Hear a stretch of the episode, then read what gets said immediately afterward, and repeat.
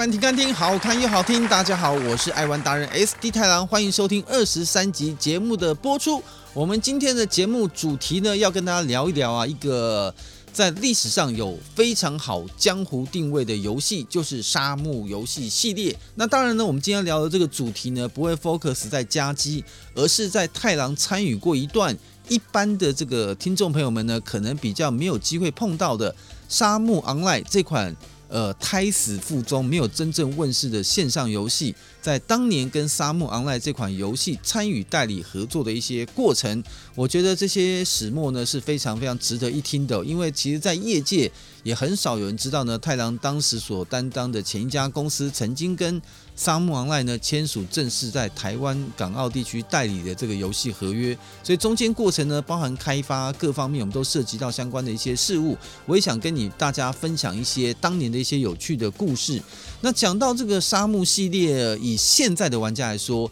尤其像呃之前呢所发行的沙漠 Online 的第呃沙漠的第三代作品，很多的这个玩家们的褒贬不一啊。有的玩家可能没有了解到过去制作人像铃木裕大师在过去开发上的一些辈分，或者他一些丰功伟业。单纯以现在的眼光来看，沙漠 Online 的游戏开发哦，沙漠三的这个游戏开发，会觉得哇，这个游戏的开发制作的水准应该可以来到更好。那但是有另外一派的这个玩家朋友们又说呢，其实当时在铃木裕心中有一个他很完美的一个沙漠的世界。所以呢，他今天不是科技技术做不到，而是他认为他的心中的沙漠的世界就应该是这个样子。那当然，除了这个世界观、游戏内容之外呢，有很多玩家在游戏过程当中玩到觉得可能有一些不太合逻辑的地方了。那当然，这个东西就是看每个玩家自己的解读。总而言之呢，这个我们还是不能不说一下，这个铃木玉大师也是太郎这个。过去是仰望他如神明一般的存在，然后到后期合作呢，跟他有了非常多近距离的接触、沟通跟交流。我还是发自内心对林木玉先生呢有非常非常高的这个崇敬感。第一个有爱、有情怀，为了自己的。理想愿意付出自己的热情跟生命去继续燃烧这个事业，我觉得至少在游戏人的这个匠心的根性上面，它是让我们非常值得钦佩的。那当然，现在很多人都很现实哦，就会用商业上的结果来判断一个人的价值。那当然，以公司的角度来说，可能没有什么对错啊。但是以对于像铃木裕先生这样一位过去被大家非常崇敬的游戏制作人来说，我是真的觉得稍显不公平的一些，就像那个小岛秀夫，呃，创造那么多的丰功伟业在科乐美 Konami。后来呢，也因为一些内部的矛盾，从 Konami 离开了，也经过了一段时间的沉潜，非常的辛苦。后来因为死亡搁浅，又再度回到了舞台上，证明他的能力跟成功，也让大家重新再关注起小岛秀夫。我也很希望呢，我们铃木裕大师也能够有更多新的机会，能够再找到呢，像除了沙漠以外，其他的新的开发的方向。那讲到这个铃木玉呢，为什么要提到沙漠呢？就是今天沙漠王赖呢是一个没有面试的游戏。那铃木一大师呢，当年在他的辈分上呢，这个铃木裕非常有名。他在一九九四年呢，算是呢在大型的街机上进入了 Sega 之后，就开始开发大型街机，而且算是 3D 游戏之父啊。所以当年一九九四年首先推出了大型街机，像冠军全集。到了隔年一九八五年呢，像 Ham On，还有就是太空哈利这个。大家都非常熟悉这个街机的游戏哦，就奠定了他在 3D 上面的一个初步的基础。到后来，大家知道他一些知名的作品，像是赛车游戏 OutRun 啊，或者是像他的那个呃枪战游戏那个 VR 战警，或者是大家最熟知的 Virtual Fighter VR 快打，也有人叫做 VR 战士，那更是经典中的经典哦。那我到今天也觉得非常可惜，你看那个 VR 快打。出到了这个第四代、第五代之后，他就没有再发行续作了。在当年的大型街机上，VR 快打可真的是很少很多游戏市场啊！而且甚至呢，这个铃木裕大师开发这些 3D 游戏，有一些还被像美国一些大型的博物馆在里面做常态性的陈列，来奠定他的江湖地位。他当年也是被这个全球游戏最知名的 IGN 媒体。评鉴为全球一百大游戏制作当中的第九名诶，前十名诶，所以呢，他的江湖地位呢，我想已经有历史给他定掉了，他是不可磨灭的存在。那林木裕大师呢，当年在做家机的过程当中呢，就是从像沙漠这样的游戏呢来奠定它的基础。那沙漠本来其实是一个章节很大的游戏哦，那可能是十六个章节，但是因为后来在开发经费上面的支持，以及他的理想理念，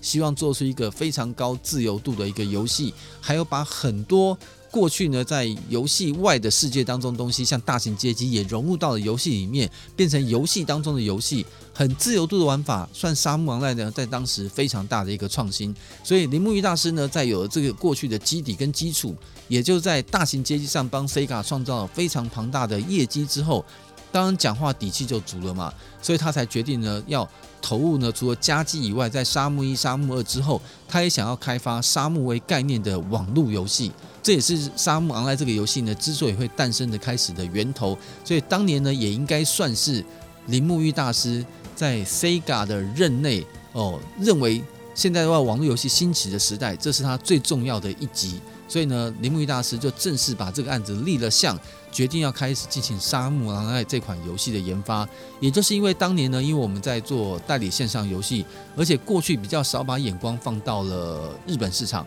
因为我们都认为日本市场在做网络游戏的概念上哦，呃，实在是跟当时主流的韩国游戏其实有点距离，甚至连中国跟台湾在网络游戏的开发概念上都比日本好很多。我现在讲的是纯 online 的 MO 游戏，所以在这种情况下呢，当沙漠 online 这样的一个主题是以日本的题材概念在市场上发表的时候，就会引起到非常非常多的人的一些注目，说，诶。沙漠这个自由度高的游戏，居然要做成网络游戏，哎呦，这个题目是值得大家来关心一下的。所以呢，他就从加机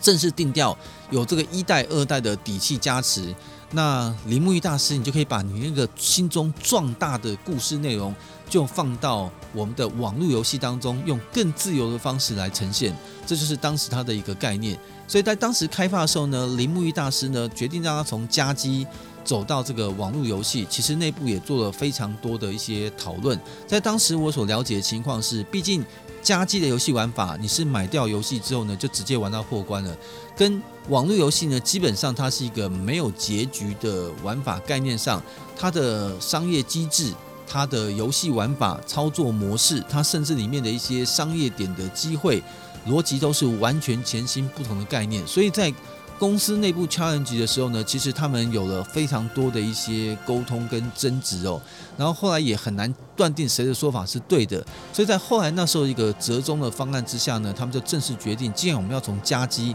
迈向到网络游戏，现在网络游戏的宗主国呢，也最强的国家在亚洲一定就是韩国，那我们不如就找韩国的开发团队、知名的公司，跟我们的日本 Sega 一起合作。那是不是可以结合日本的 IP 跟能量，再加上韩国本身对网络游戏先进的认知，来成为一个共同开发的合作伙伴？所以这个后来案子定调之后呢，就正式确定这个沙漠终于有机会从家机走到了网络游戏。然后接下来呢，就是选择开发伙伴的问题了。所以在当年呢，韩国有非常多的游戏开发厂商。那当年韩国的很多的网络游戏呢，在兴起之后呢，其实 Sega 在沟通了解过程当中，他自己也有些决定。后来挑选了谁呢？就挑选了 JCE 这家公司。那 JCE 这家公司呢，其实后来也被有也会转场也收购了。不过 JCE 这家公司呢，当年最有名的游戏就是大家玩过的街头篮球 Freestyle。那这家公司也算是有相当开发的基底，所以后来 Sega 就选择了 JCE 呢，当做沙漠昂赖的游戏开发商。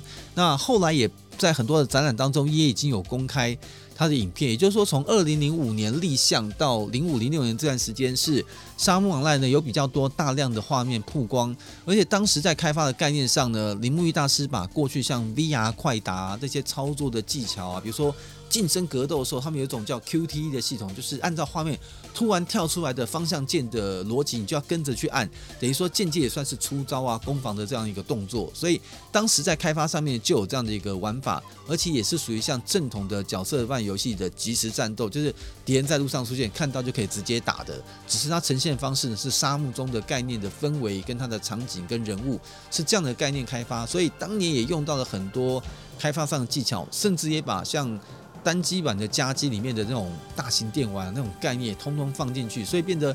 非常的有趣。你仿佛玩了一个有连线版的沙漠的扩大版。当时的开发理念，我认为这是很伟大，而且也非常厉害的，又可以充分利用到 Sega 的 IP 资源，我觉得这是一个非常棒的点子。所以在韩国的 G Star 电玩展一发表，当然受到了很多人的瞩目，然后他们也不断的研议、开发、调整很多内容。也就是在当下那个时间点呢，我们开始呢关注到这个游戏，也透过机会跟 Sega 接上了窗口，在沟通有关《沙漠 Online》是不是有机会在海外地区的代理权呢，能够有一些争取的机会，是从这个地方开始跟 Sega 有一些沟通。那后来沟通过程当中呢，也慢慢因为混熟了，然后呢，包含跟铃木裕，包含跟当时呢。居中协调的一位 Sega 商务部门的窗口的主管叫做藤田先生哦，有很深的往来，然后在往来过程当中呢，也了解到他目前海外的一些开发近况。那当然开发的越久，我们就会在因为内部要争取合作代理的关系，他也跟呃像我们这样的公司签了一些保密协议，所以呢，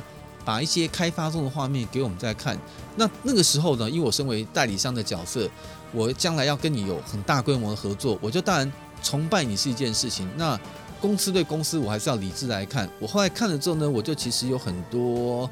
不同的意见。我就说啊，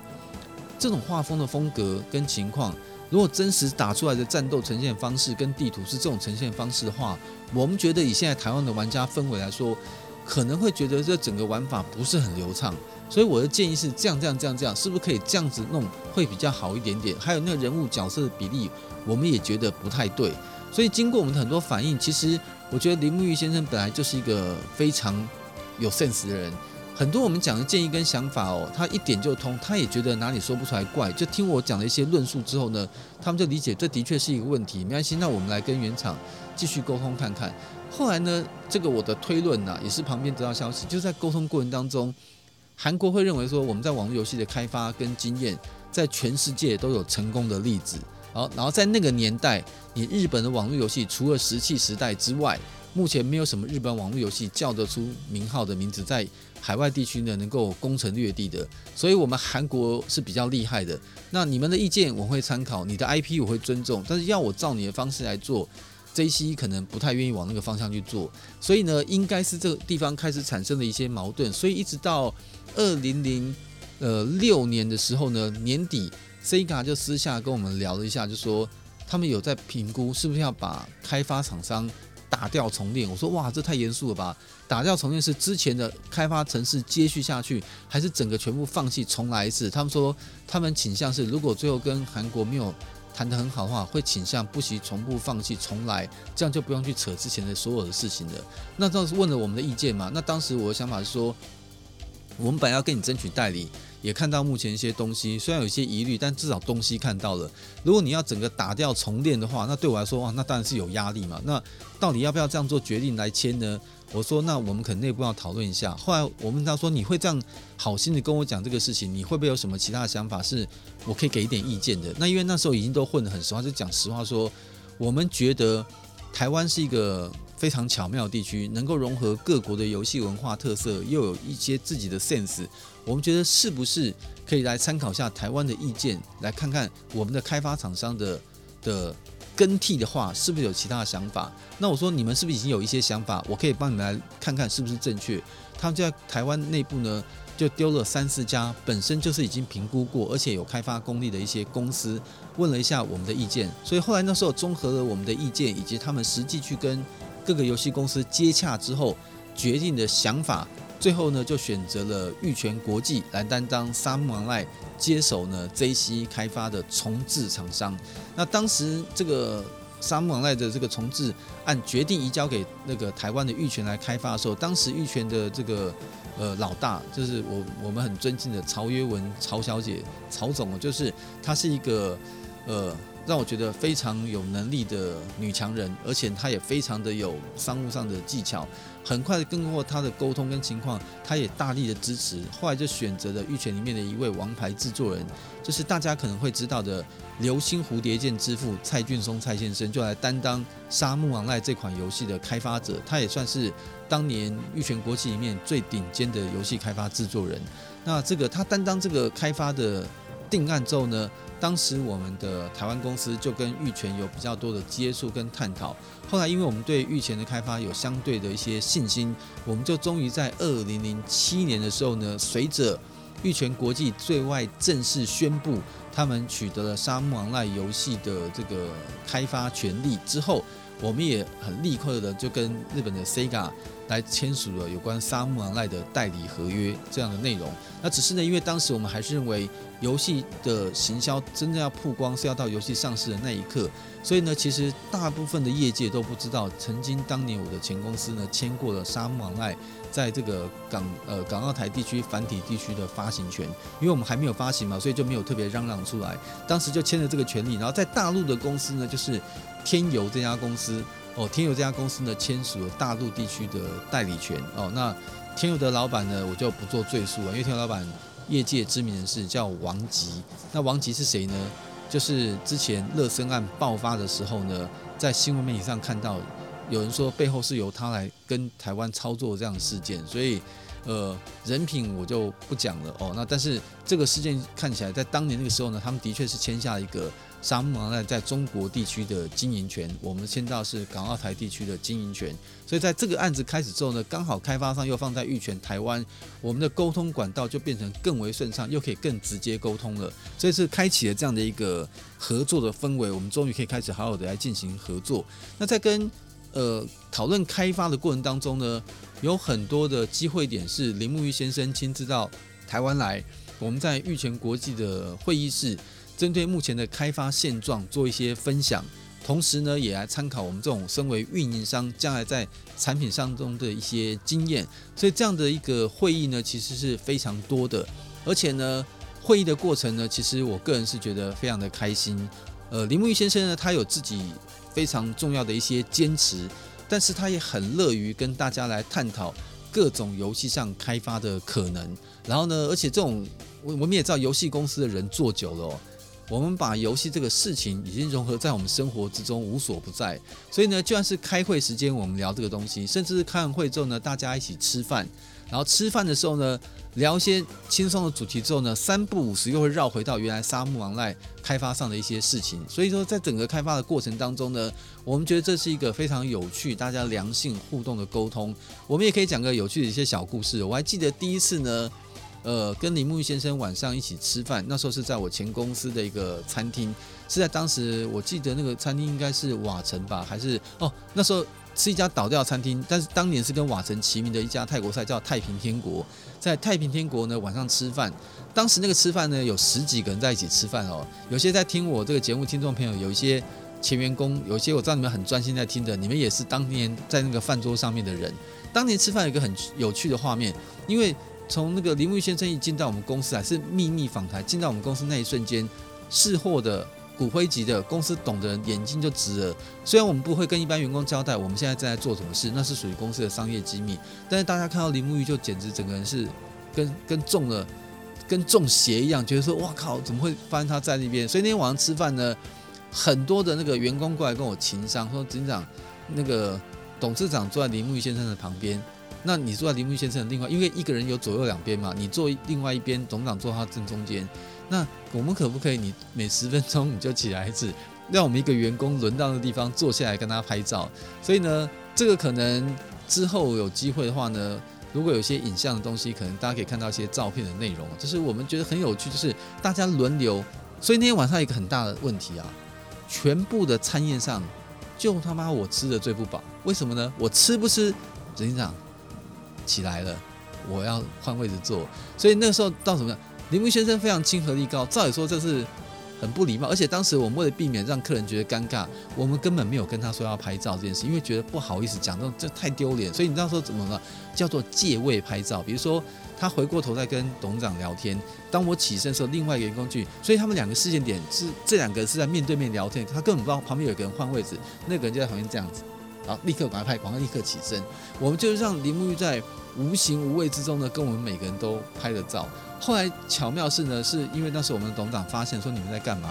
我们就说我们不好意思打扰你们，但是我们很想跟林木先生拍照，我们就在你们聊的过程中故意坐到旁边，赶快把快门按下去就走人了。后来呢，林木先生非常客气说，如果你们真的要拍照，我们就正式来拍吧。所以在那天现场，他跟我们所有的员工想要拍照的一一拍照，然后呢还兼握手哦，所以有人说握到手都都不想洗掉了，就大家觉得那种感觉非常的。非常的震撼。那当然，这个也也看到平易中见伟大，铃木先生也非常的随和，跟我们非常的开心哦。开心到什么时候呢？比如说，我们都可以说这个鸡腿真的好吃，你可以拿起一只鸡腿塞在铃木先生的嘴巴面前说：“你吃，这真的很好吃。”他可以亲和到一个这么大公司的制作人，却可以跟我们这些。呃，年轻的小朋友们呢玩在一起，而且非常的怡然自得。但是每次一到会议的时间点，在谈沙漠昂赖开发的时候，他整个人的严肃指数就非常的高。所以我认为说，这会不会是另外一种公归公，私归私？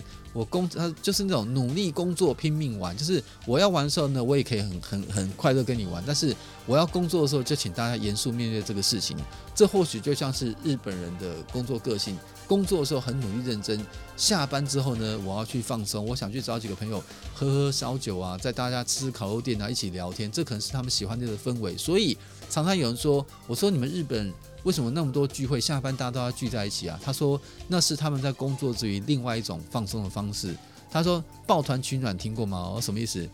就是下班时候，这个部门的四五个组员下去一起干掉主管啊，一起吃饭啊，这是要抱团取暖啊。因为在白天上班的时候被主管欺负很惯，所以他说我们这种下班聚在一起吃饭骂主管已经是一种社交运动了。他说跟我们的这个台湾来说就不太一样，所以呢，我们也非常尊重呢日本这种的所谓的社交性的活动，就是所谓抱团取暖这件事情。那当然呢，在这个沟通过程当中呢，我也入境随俗。后来呢，我就跟着 Sega 的很多。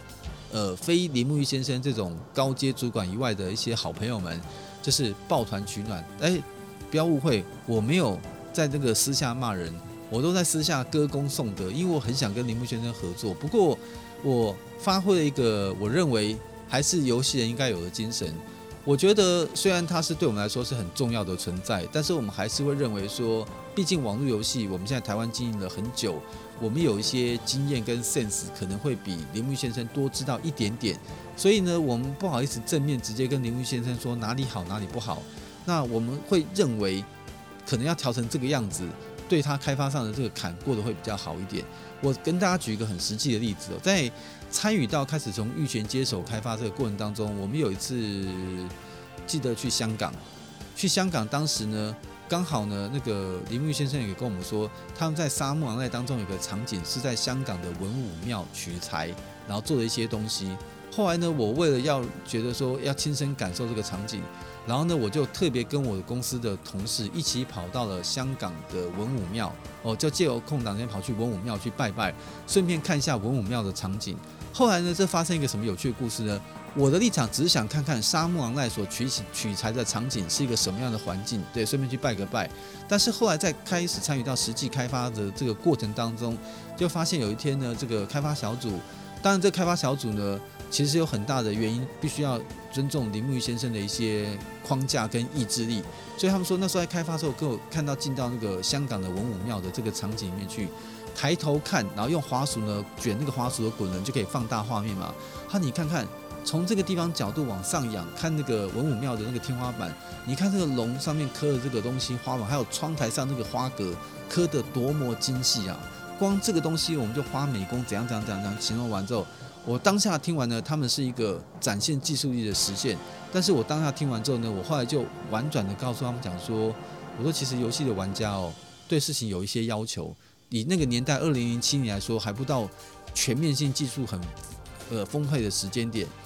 我刚刚说，如果为这个这个要让这个龙雕得栩栩如生，它需要花很大的开发功力、时间跟作业。听说光搞那个文武庙的那个东西，就花了两三个礼拜去弄着弄成铃木先生满意的版本。哦，诸如此类的事情在开发过程当中有很多，就铃木先生有给他很高标准的要求。那我现在讲一个没有说对错，我只是纯粹从朋友的角度，用商业的观点来讲。假装呢，一个游戏开发有十件事要做，有要写程式，也要写美工，也要写音乐，也要做很多很多事情。假装游戏真的就是有那么多事情要做，我会直觉认为，哇，程式好难哦。还有要把 VR 快打那个动作模组呢，直接放进游戏当中，呈现出这个游戏有 VR 快打、VR 快打那种感觉。我觉得这个也很棒。就是说，总会有事情的轻重缓急，或者是断舍离，有的要，有的不要。但是如果说，呃，在预算的开发控制上，你没有一个标准。例如说，林木先生说，对我来说都一样重要。所以呢，每一个项目当中的每一个端点都要用高标准，先不计代价的往前走。那这有一个情况，因为玉泉担当这个游戏的开发，它当然可以得到开发上的一些开发费的支持，游戏开发出来之后的分成等等的好处。不过哦，这个是好处是没错，但是它也一定会有个框架跟标准，比如说。你跟我 deal 的这个开发商的合约，到什么时间点你要做到 OB 状态，什么时间点你要完成动作模组？我相信当时在签的时候呢，大家一定会认为说，啊，林木玉先生这个让我们值得敬仰，所以很多的细节不见得谈得那么清楚，所以到最后呢，可能会发生一些矛盾，是在大家各自解读的过程当中。可能玉泉会认为说，我开发到这个阶段，这个情况已经符合这个需求了。或许在连我的角度，我可能也认同玉泉说，其实这样是可以的。但是可能在铃木先生的角度会说呢，这个东西的状态还没有办法达到他要那个标准。那既然我跟你约定，你必须要在几月几号之前完成某个模组或某个情况，你没有做到，就是你要继续完善它。那对于商业来说的话，玉泉就是要继续支出它本身的成本跟开发费用，去支持当初跟你议定的这个模组，要把它开发完成。所以它久而久之呢，就会产生两边在观念认知上的差距，就会产生了一些小小的摩擦。那这个摩擦过程当中，当然就会对开发的整体事情当中造成了一些影响。那其实当下的过程当中，其实沙漠那时候决定了中国跟台湾的代理商之后。我们当时也介绍了，包含像韩国啊这些海外的地区，也去针对《沙漠王赖》这款游戏，将来在开发出来之后，其他的海外地方的授权的一些新的机会。所以，甚至当时呢，韩国有一家很大的游戏公司叫 NeoWiz，NeoWiz 呢，我们也带带着他们的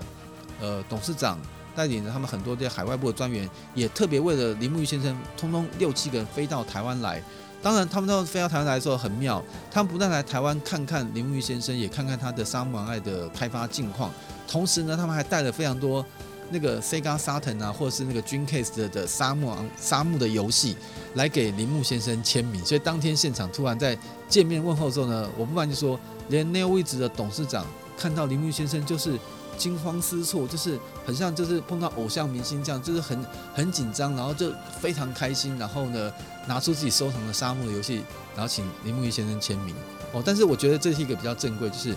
我当初也是这个样子。但是后来当大家呢经过礼貌寒暄，坐下来从开会那一刻开始，我发现包含我在内所有的公司上的成员，每一家公司就自己会回到自己的位置。那。沙漠的开发的 team 的制作人蔡俊松先生，再加上铃木先生解说目前的开发近况跟他们的理念，但是当下呢，这个 NeoWiz 公司的一些呃营运企划跟他们董事长层面的人，就会站在很客观，但是比较务实的，因为韩国人讲话都很直接，比如说我觉得你这样开发系统是不会有人买单的，他们就不会因为我尊敬你，然后就不想讲话哦，这个我觉得倒是。蛮蛮不错的，就是有话就要直说，因为毕竟你将来要花钱代理，你总要在开发过程当中把该讲的话要一次讲清楚。那时候呢，我们也是秉持的状况，想说过去呢对你比较有礼遇、礼貌，讲的事情可能有一些不好意思讲明，但你会发现，除了我们讲过之外呢，也发现诶，韩国公司也是这样看，日本有些公司也是这样意见，那不得不就影响到那个铃木裕先生在开发上的一些。冲击的，而再加上当时因为毕竟大陆已经签约，大陆也付了钱，台湾也已经签了，所以那个时候他其实有被逼着压力要开发上面的情况一直往前走。但是后来这是一个状况，就是不断的大家意见多了之后呢，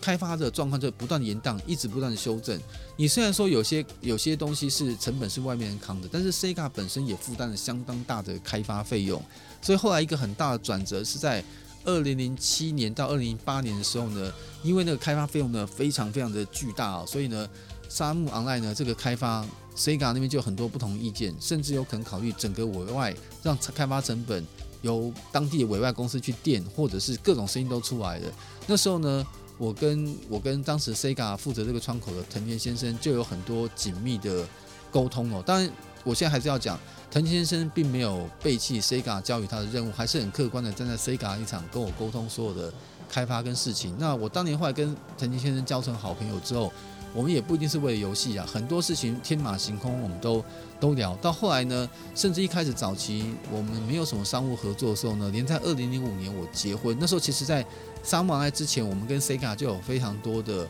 商务沟通在进行的。所以早在我二零零五年结婚，我在没有发帖子的状况之下。藤田先生呢跟 Sega 我几个好朋友，他们意外的就出现在我结婚那天假日的婚宴现场，然后以代表 Sega 名义来参加婚礼，然后也盛装出席，我是非常的感动哦。所以这个藤田先生跟我算真正是忘年之交。那藤田本身呢，他虽然是日本人，但藤田先生的。呃，真正的籍贯应该是有山东人的血统，后来到日本去，然后在日本出生，一一路长大。所以我跟田先生在沟通过程当中，他中文当然也非常非常的好，我们就不断的聊，从工作聊到事业，聊到家庭，聊到小孩子，什么都聊。所以到最后呢，就跟田先生变成了非常好的朋友。所以在当年沙漠昂赖呢，我们有幸在太多业界还搞不清楚状况之下，我们就可以签下他。其实也是。藤田先生呢，很早在选择伙伴的时候呢，就优先考虑了那时候我在的公司来跟我做沟通，那我也才有这个机会跟 Sega 在很短的时间内把沙木 online 的条件敲定，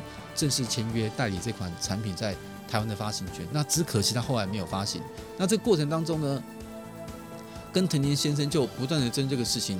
不断的在沟通。透过他是因为他是林木玉先生旁边直接沟通的人。不断的把很多人的意见透过他，再不断的不断的再倒回铃木先生的脑海里面去。那倒久了，倒久了，那铃木先生总会觉得，如果都这样参考大家意见这样弄下去，他心目中那个游戏的灵魂就没有了。后来比较大的问题是呢，中国的代理商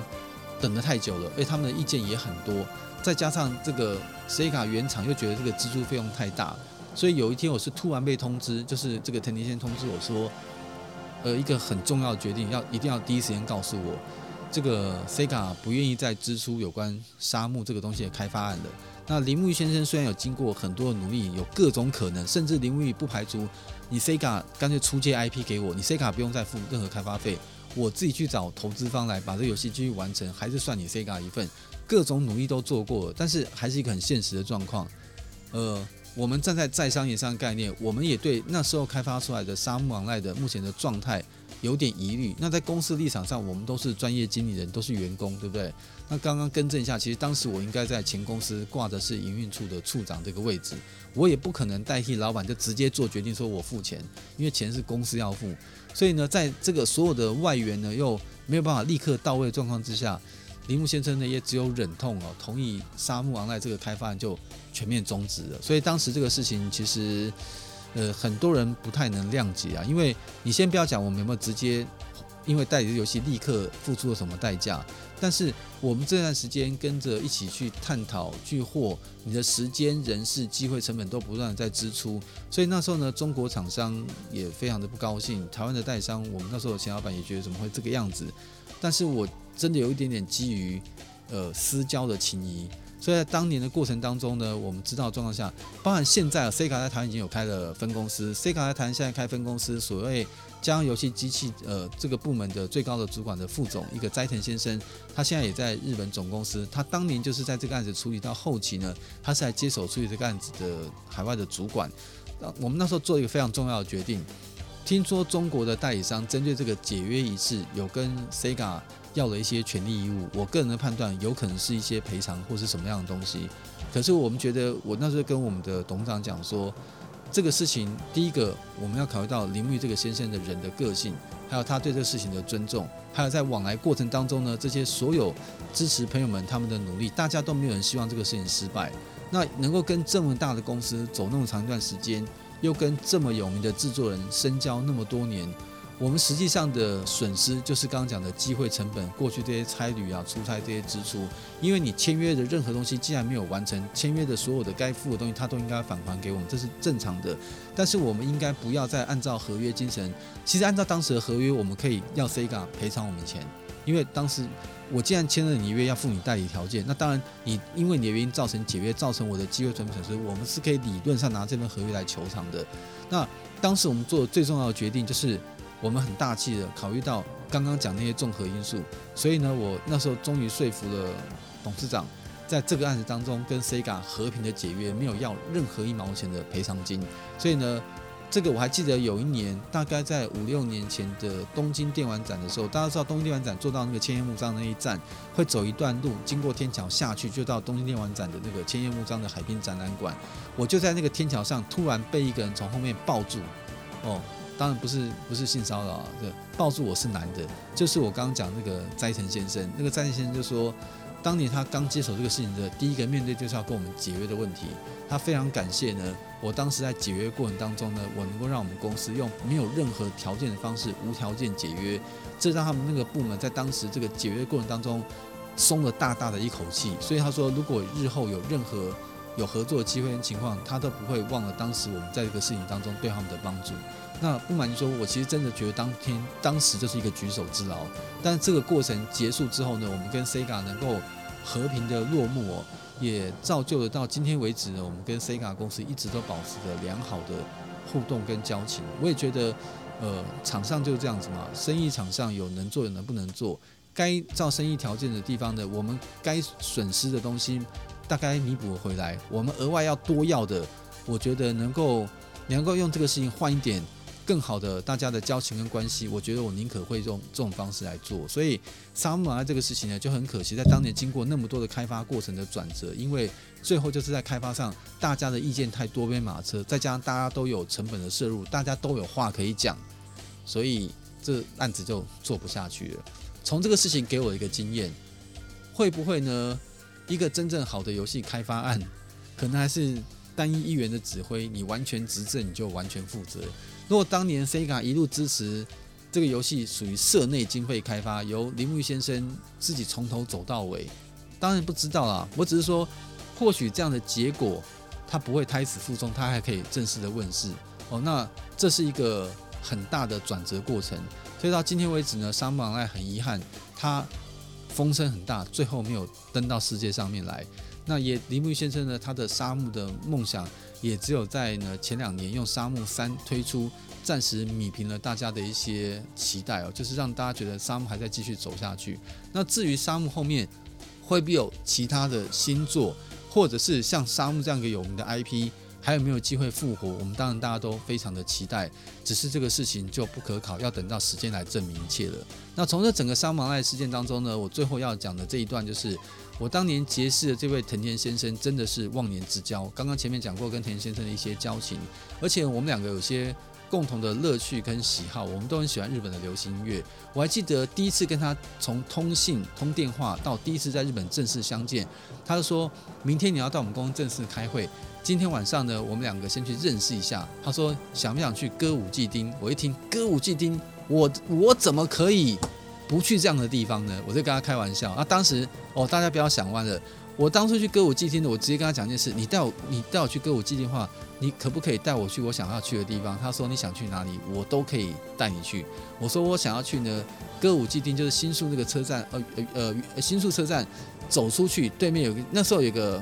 电视墙，那个百货公司叫买 City，现在已经改名了。当年叫买 City，什么叫买 City 呢？如果大家有看过一部很棒的动画叫《城市猎人》的话。每次呢，你要委托城市猎人的哑语聊案子的时候呢，他的那个场景就是在新宿车站。新宿车站出去之后有一个很大的电视墙，那个百货公司就叫 My City。你在 My City 有个留言板上留下委托案，就会有人跟你接触，来哑语聊就会跟你来沟通，来接你的委托案。所以我说我看了城市猎人这个动画很感动，我一直想看看当年所画这个新宿车站在歌舞伎町旁边。那个哑语聊所留言的那个留言板的位置是什么样的感觉？所以你带我去看那个就可以了。他说啊，就这样子哦。我说不管怎样，然后我以为想你要想要进歌舞伎町里面去玩，我说歌舞伎町就不用了，我只要去看那个看板。就那天晚上呢，他说那我们就前天晚上出来聊一聊。就前往去跟他在原呃新宿站见面之后，我就站在那个买 City 的对面，哦，非常的感动，就是我觉得我人走到了城市猎人的场景里面。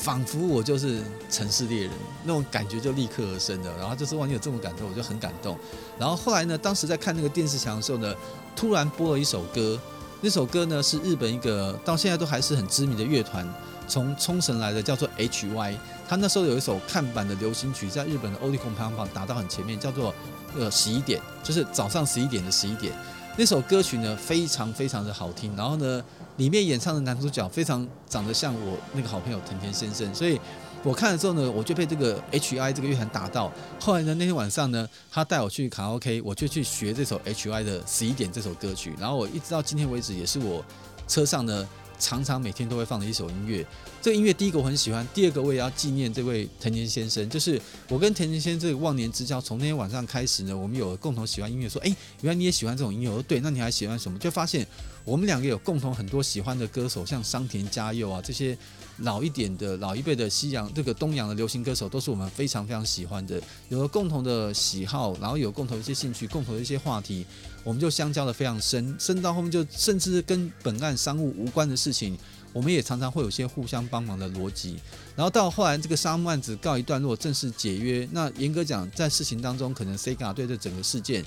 呃，有一点点的维持啦。所以后来铃木先生呢，就跟着当年沙木爱开发厅的一些人志同道合的一些人，包含这个藤田先生就。离开了 Sega，只维持了友好的关系。他想自己做自己独立的事情，成立了一家新公司，就是开发现在沙木三的 YSNet。然后当时很多跟我沟通一些商务的代表，呃，我这边也可以讲，他们也听懂中文，就是非常可爱又热情的中川小姐，还有就是藤田先生，就跟着铃木先生一起离开了 Sega，去成立了 YSNet。所以。藤田先生虽然那时候已经不再帮 Sega 服务了，但是 Sega 基于跟铃木先生的友好，还是有很多 IP 是由 Sega 出 IP，铃木先生还想要开发的一些概念跟计划，所以我们跟呃商务上跟藤田先生的沟通一直常态保持着很友善的沟通。然后在二零零八年的东京电玩展，我们去东京电玩展有参加电脑工会在那个东京电玩展的设摊，去那边。呃，参加了一些展览的展出，去展出了一些游戏。过程当中呢，那个藤田先生知道我们来了，虽然跟 Sega 完全没有关系，跟 YSNE 目前也没有任何的合作，但是他就认为他是好朋友来说，今天晚上呢，你们来的几个同事五六个人呢，我请你晚上我们晚我们晚上请你们吃饭，然后就跟我约了在那个新桥附近的一个港口边，他说我们去坐屋形船，我们坐屋形船呢，听听日本艺伎的演奏，到东京湾的中央，在海在那个海上吃饭。所以呢，自己有这个船，所以后来那天呢，我们就经过他的邀约，我们就非常快乐，在正式办完之后呢，就跑到那个五六点就到那个码头边，跟藤田先生呢，就以他带着他一个五岁的五六岁的女儿，那个女儿很可爱哦。那个女儿的名字，我说她叫什么名字？她说不要叫她名字，我都给她取个外号。当时呢，Sega 一个非常有名的音乐游戏，像 Konami 我们知道有 DDR 跳舞机。当时 Sega 最有名的音乐游戏有两款，应该叫《森巴 Day Amigo》，就是阳光森巴五幺那个响铃的。另外一个游戏呢，就是叫做 Space Channel Five，就是第五频道，一个女生，那个女主角的名字就叫做乌拉拉。她说。我把我女儿的名字就取名叫乌拉拉，因为我很喜欢太空频道五这个游戏，所以她的女儿就叫乌拉拉。所以她当初带她五六岁的女儿，跟着我们一行人，应该四五个人一起呢上了屋行船，然后呢开到东京湾的中央，停下来大概一两个小时，在拍夜景，在里面吃日本料理，跟着很多在屋行船上面的一些。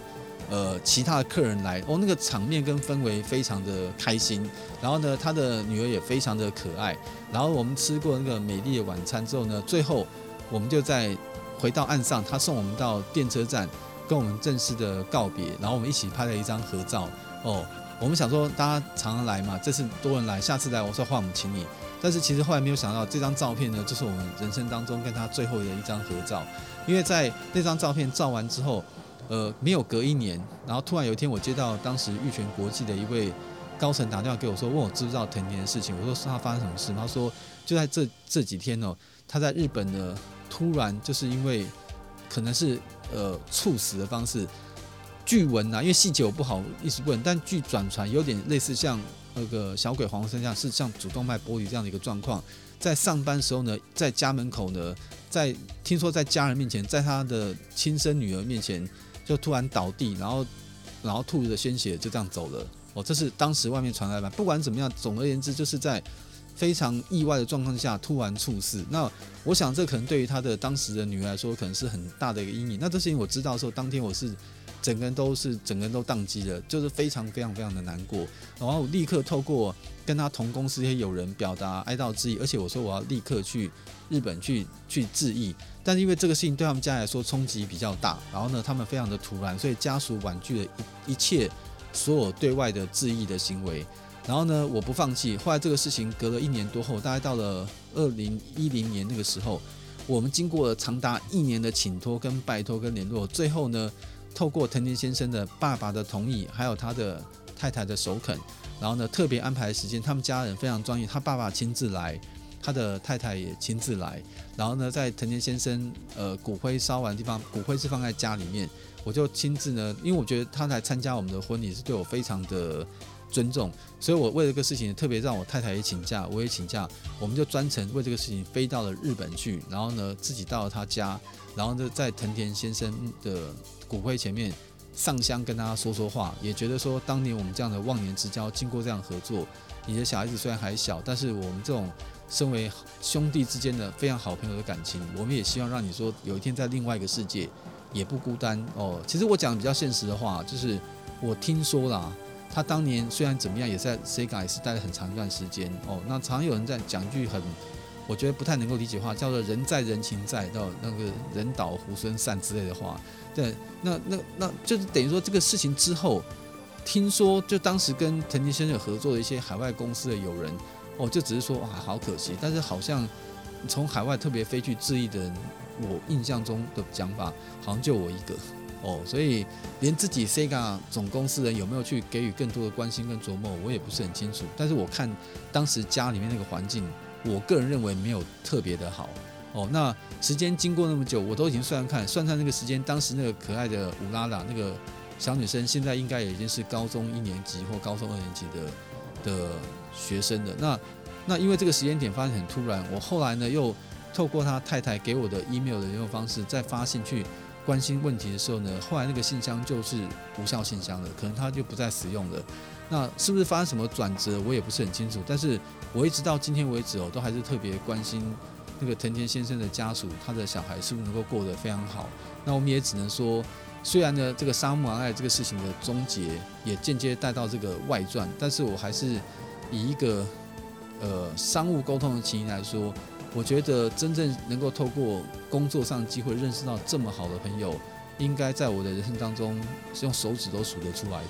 然后呢，他们能够用真诚的态度，而不是商务上尔虞我诈，为了要让游戏卖更高价给你，我给你坑死你条件。然后反正你游戏已经答应跟我签了，我游戏开发怎么样你也只能买单了。我觉得想起来之后呢，我觉得铃木裕先生、藤田先生和当时的 Sega 都算是相当负责任的态度跟公司。我真的做不出来，我就跟你明确讲。然后呢，开发条件呢，这样弄完之后，我不好意思，我拿了你的条件，我都通还给你。然后你还有需要什么要赔偿的地方，你们可以跟我们说。我觉得从某个角度来说，我觉得这或许就是日本人，呃，工作的态度跟情形。我不对，我承认。有什么需求，你跟我沟通。那我们也只有在那个时候呢，因为放手沟通的事情，让这个事情很和平的落幕，也换到今天这样的交情。所以我必须透过这个这个节目的机会。要跟在天上的藤田先生说，虽然我们现在已经没有办法再见，但是我们心灵相通。也希望呢，你当初决定跟随的铃木裕先生，在未来，他虽然已经年纪颇大，已经六十多岁了，我们还是希望这么值得尊敬的一个制作人，有一天还是能够做出让大家更肯定的游戏。那我们也要呼吁所有的听众朋友们，看游戏要看它整个脉络跟历史。以铃木先生这样的一个职人的精神，我们还是觉得大家应该要给他更多正面的评价。所以今天在节目中跟大家分享跟铃木先生，还有跟我这个很好的朋友藤田先生的故事哦。我也希望让大家有一点点的感觉，在将来有一天你们可能会投入到职场上，职场上的关系真的看你要交长交久，它不是一个很短的事情。那我现在看到很多有一些公司的。商务每次在完成案子的时候呢，他就当做一个单一的个案，反正这个弄完奖金我拿到，后面不管了，这个也大有人在。但是你能够走多长跟走多久，其实我觉得就取决于你在这个事情过程当中你的态度，跟你跟大家交往的过程。我刚跟大家分享这么多的过程，到今天为止，我们还是可以保持一个常常呢有机会交流，甚至可以随时可以找合作机会都可以接洽的关系。我相信他们在。